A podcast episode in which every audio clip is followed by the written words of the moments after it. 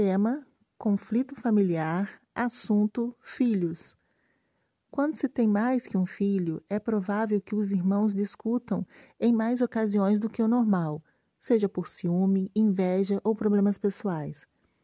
Sendo filho único, o dividir o amor dos pais também leva ao estresse familiar, não sendo bem trabalhado na fase infantil.